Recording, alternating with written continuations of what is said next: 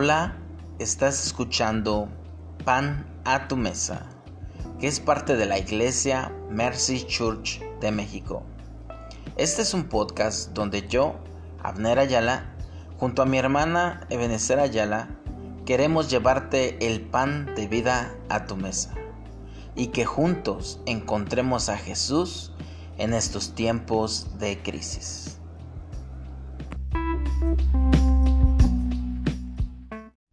Mercy es misericordia. Mercy es lo que necesito, pues siempre fallo. Mercy es lo que Dios me da, pues Él es bueno. Mercy es lo que Él me pide que dé, pues todo la merecen y todo la necesitan. Pero mercy es lo que no tengo, mas se lo pido a Él. Señor, ten misericordia de mí, ten misericordia de mi familia y de mi iglesia.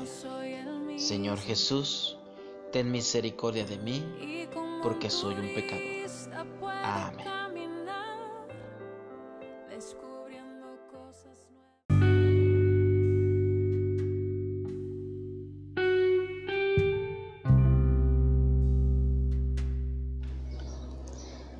Hola, buenas tardes.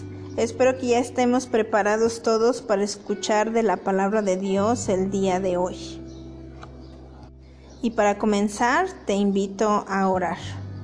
Señor Jesús, gracias por tus bendiciones, por toda la misericordia que tienes con cada uno de nosotros.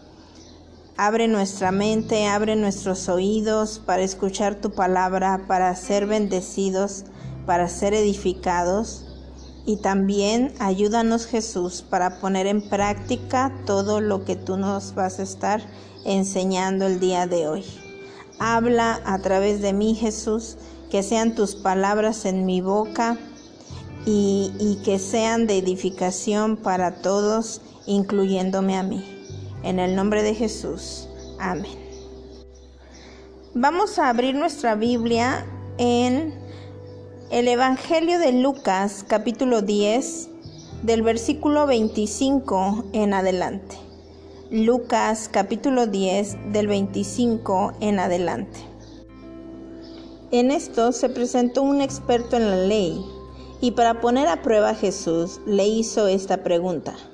Maestro, ¿qué tengo que hacer para heredar la vida eterna? Jesús replicó, ¿qué está escrito en la ley?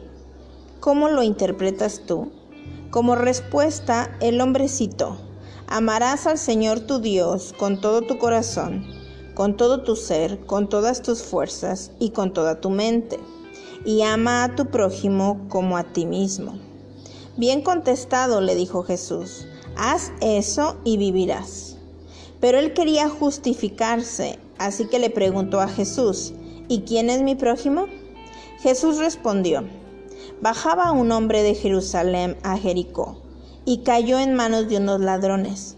Le quitaron la ropa, lo golpearon y se fueron dejándolo medio muerto.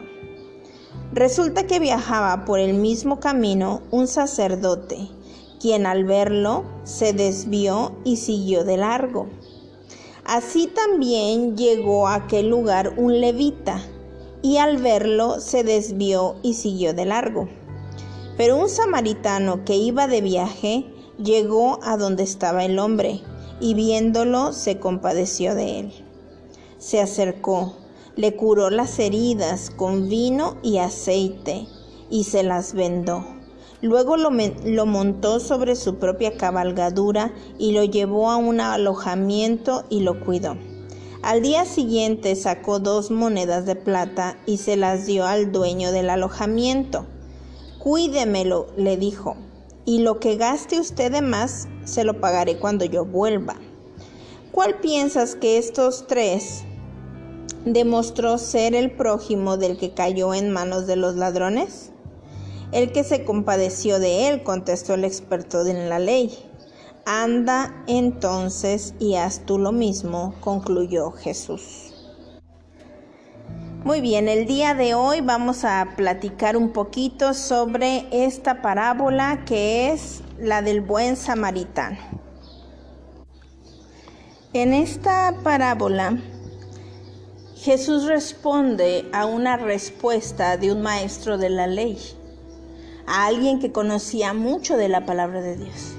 Este hombre le pregunta, ¿cómo puedo, qué puedo hacer para tener la vida eterna?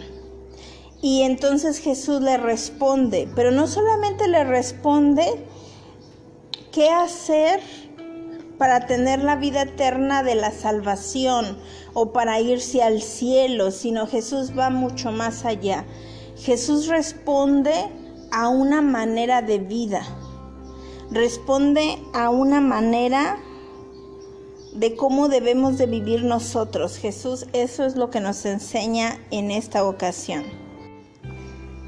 Entonces, aquí nos invita a que cada uno de nosotros seamos buenos samaritanos, a que cada uno de nosotros mostremos el amor, la misericordia y la compasión con nuestro prójimo. Pero, ¿quién es nuestro prójimo? Bueno, nuestro prójimo es toda persona que nos encontremos en el camino.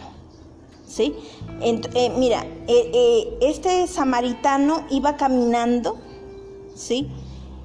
Y entonces en ese caminar encontraba personas, igual nosotros. La vida es ese camino y en ese camino nos encontramos innumerables personas, familia, familia cercana, familia no tan cercana, amigos, vecinos, socios, colaboradores. Eh, hay muchísima gente que nos encontramos en el cada uno de ellos es nuestro prójimo. Toda persona que nos topemos en nuestra vida es nuestro prójimo. Y si lo vemos en problemas, Dios quiere que nos detengamos y hagamos por él o por ella lo que otros no han hecho por ayudarlo.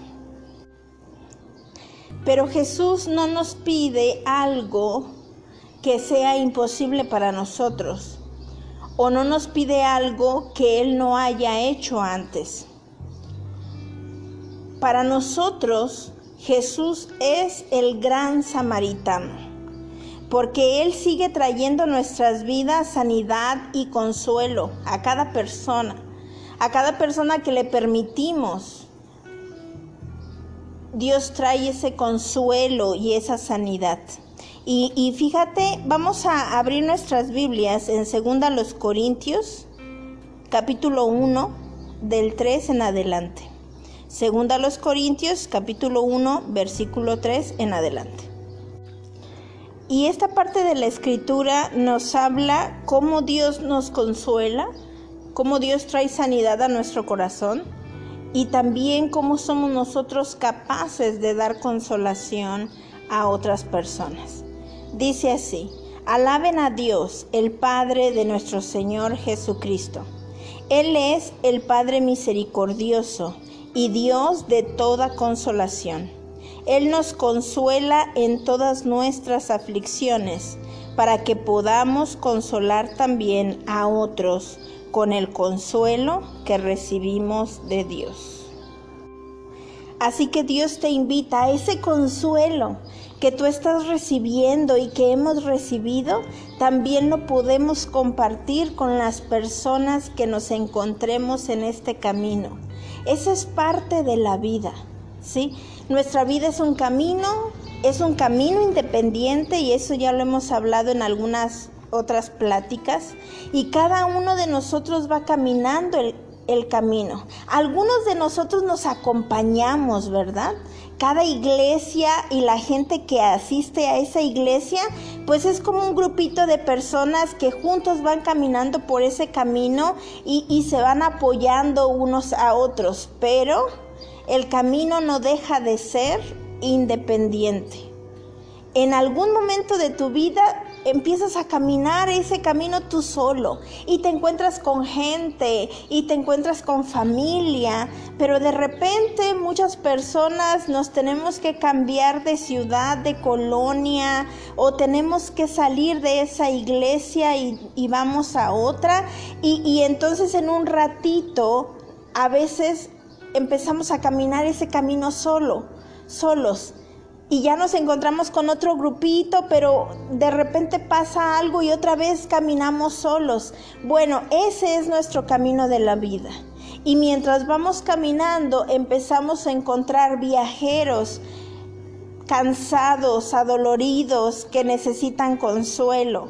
Y así como Dios a mí también me consuela, me, me, me sana, me alienta, yo también tengo la capacidad pero el deber de, compartir ese consuelo que yo ya tengo. Y yo sé que muchos de nosotros hemos vivido experiencias que matan el deseo de ser compasivos y ayudar a los demás.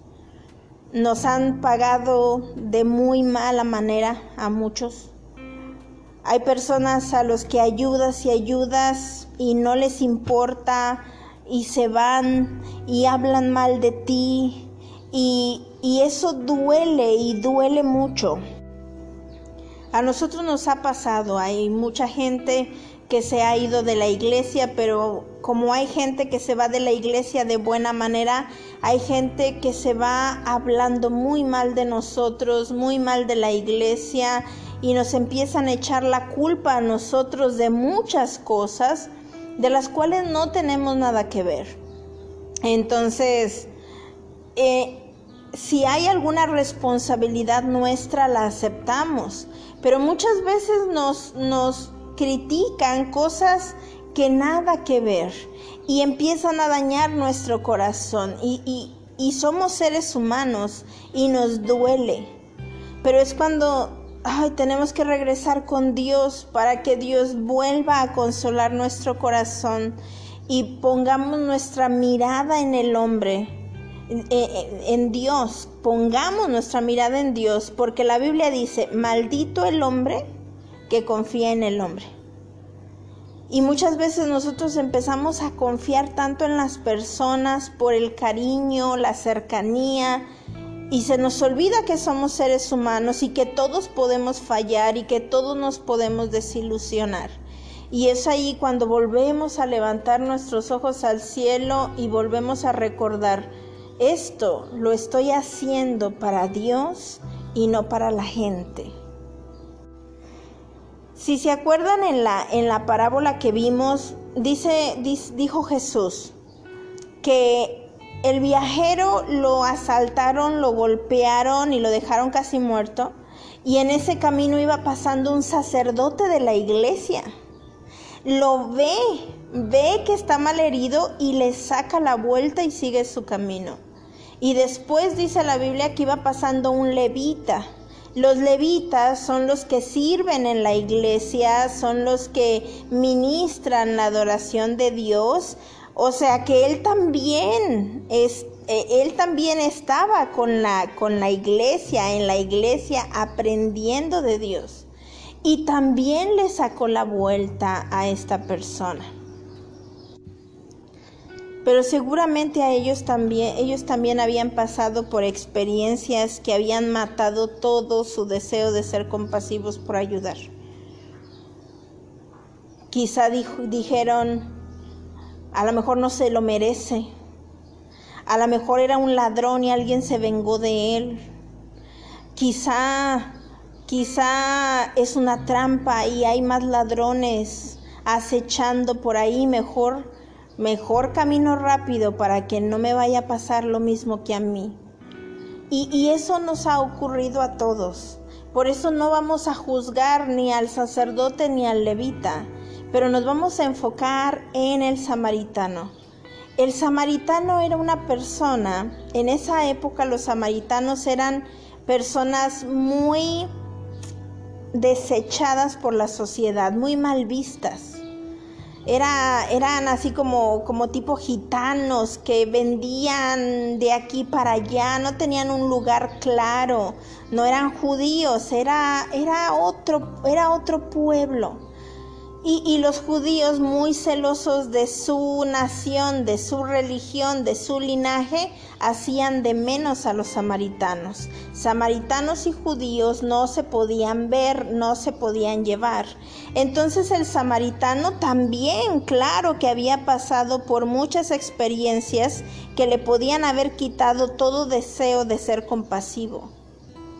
Pero él decidió no tomar esas experiencias, sino y amargarse, sino él buscó el ayudar. Y dice la Biblia que el samaritano iba pasando por ese mismo camino cuando vio la necesidad del viajero y dice que su corazón le dolió. Fue movido a ayudar.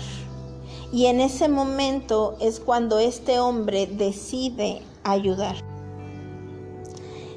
Quizá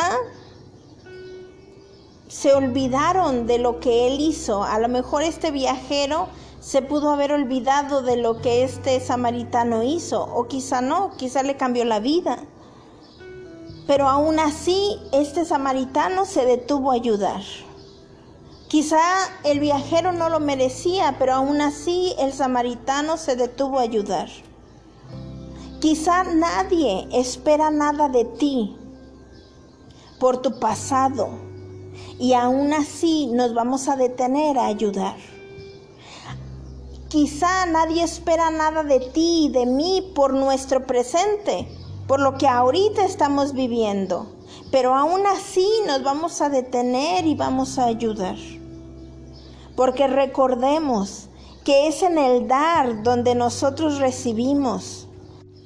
Es en el curar donde nosotros también somos curados.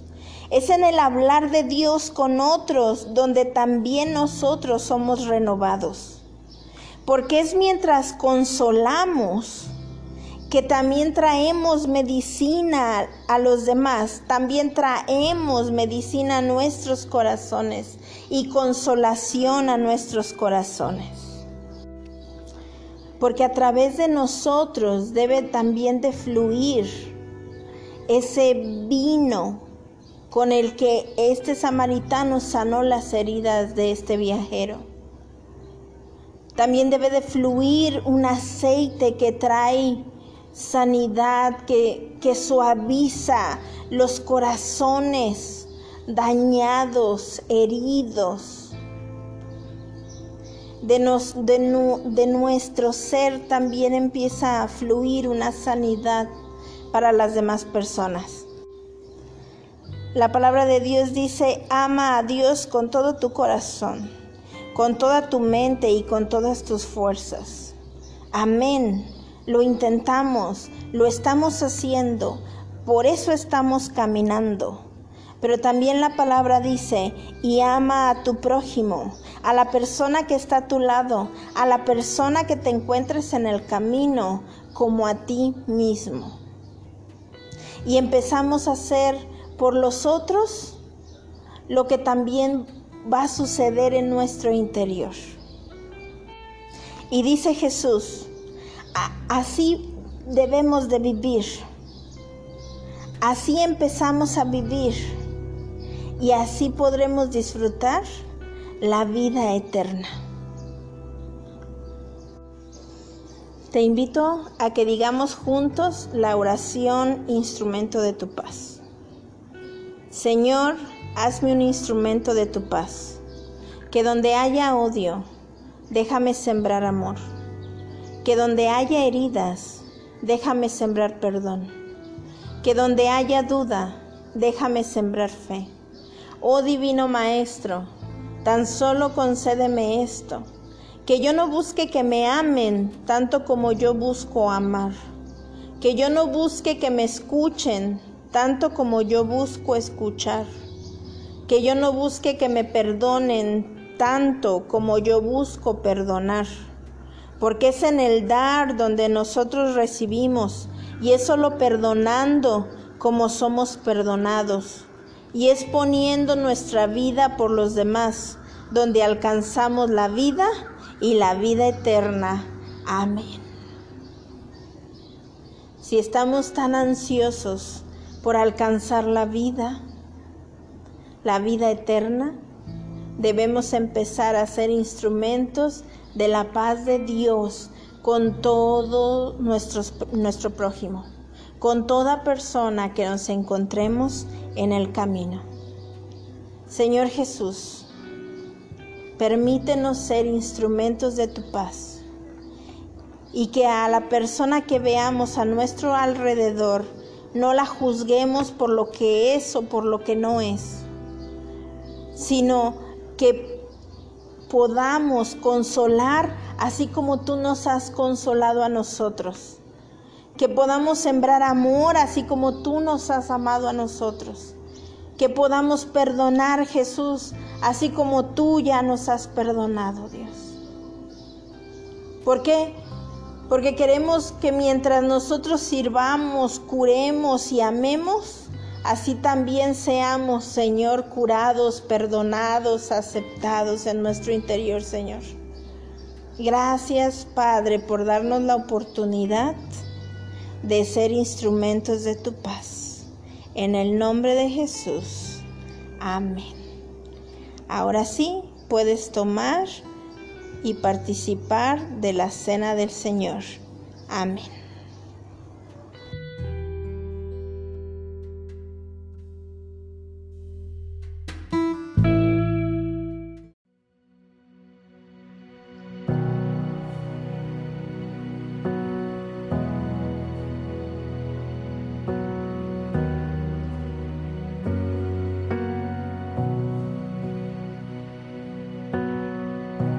Te guarde y bendiga, que extienda su amor y te muestre favor.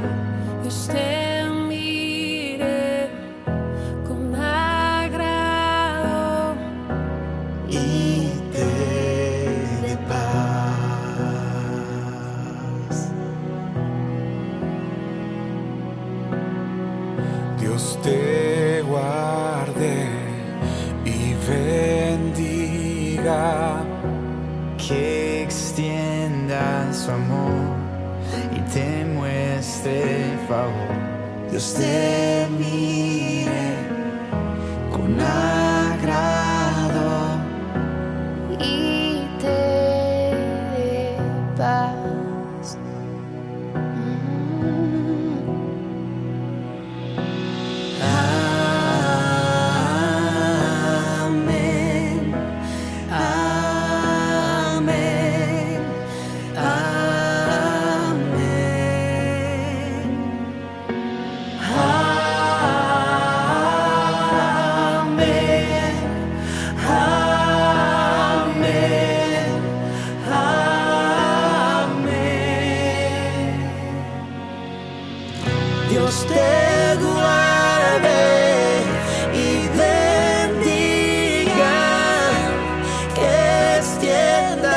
su amor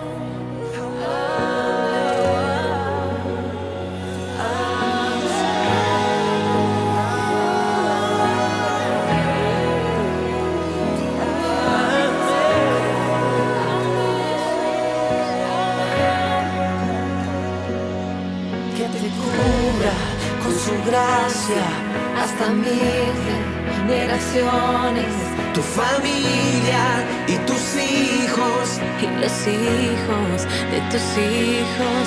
que te cubran con su gracia hasta mil generaciones, tu familia y tus hijos y los hijos de tus hijos.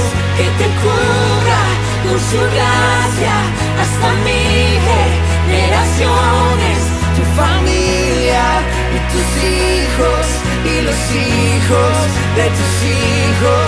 Su presencia te acompañe donde quiera que tú vayas, que te llene, te rodee, va contigo, va contigo, de mañana y de noche encontrar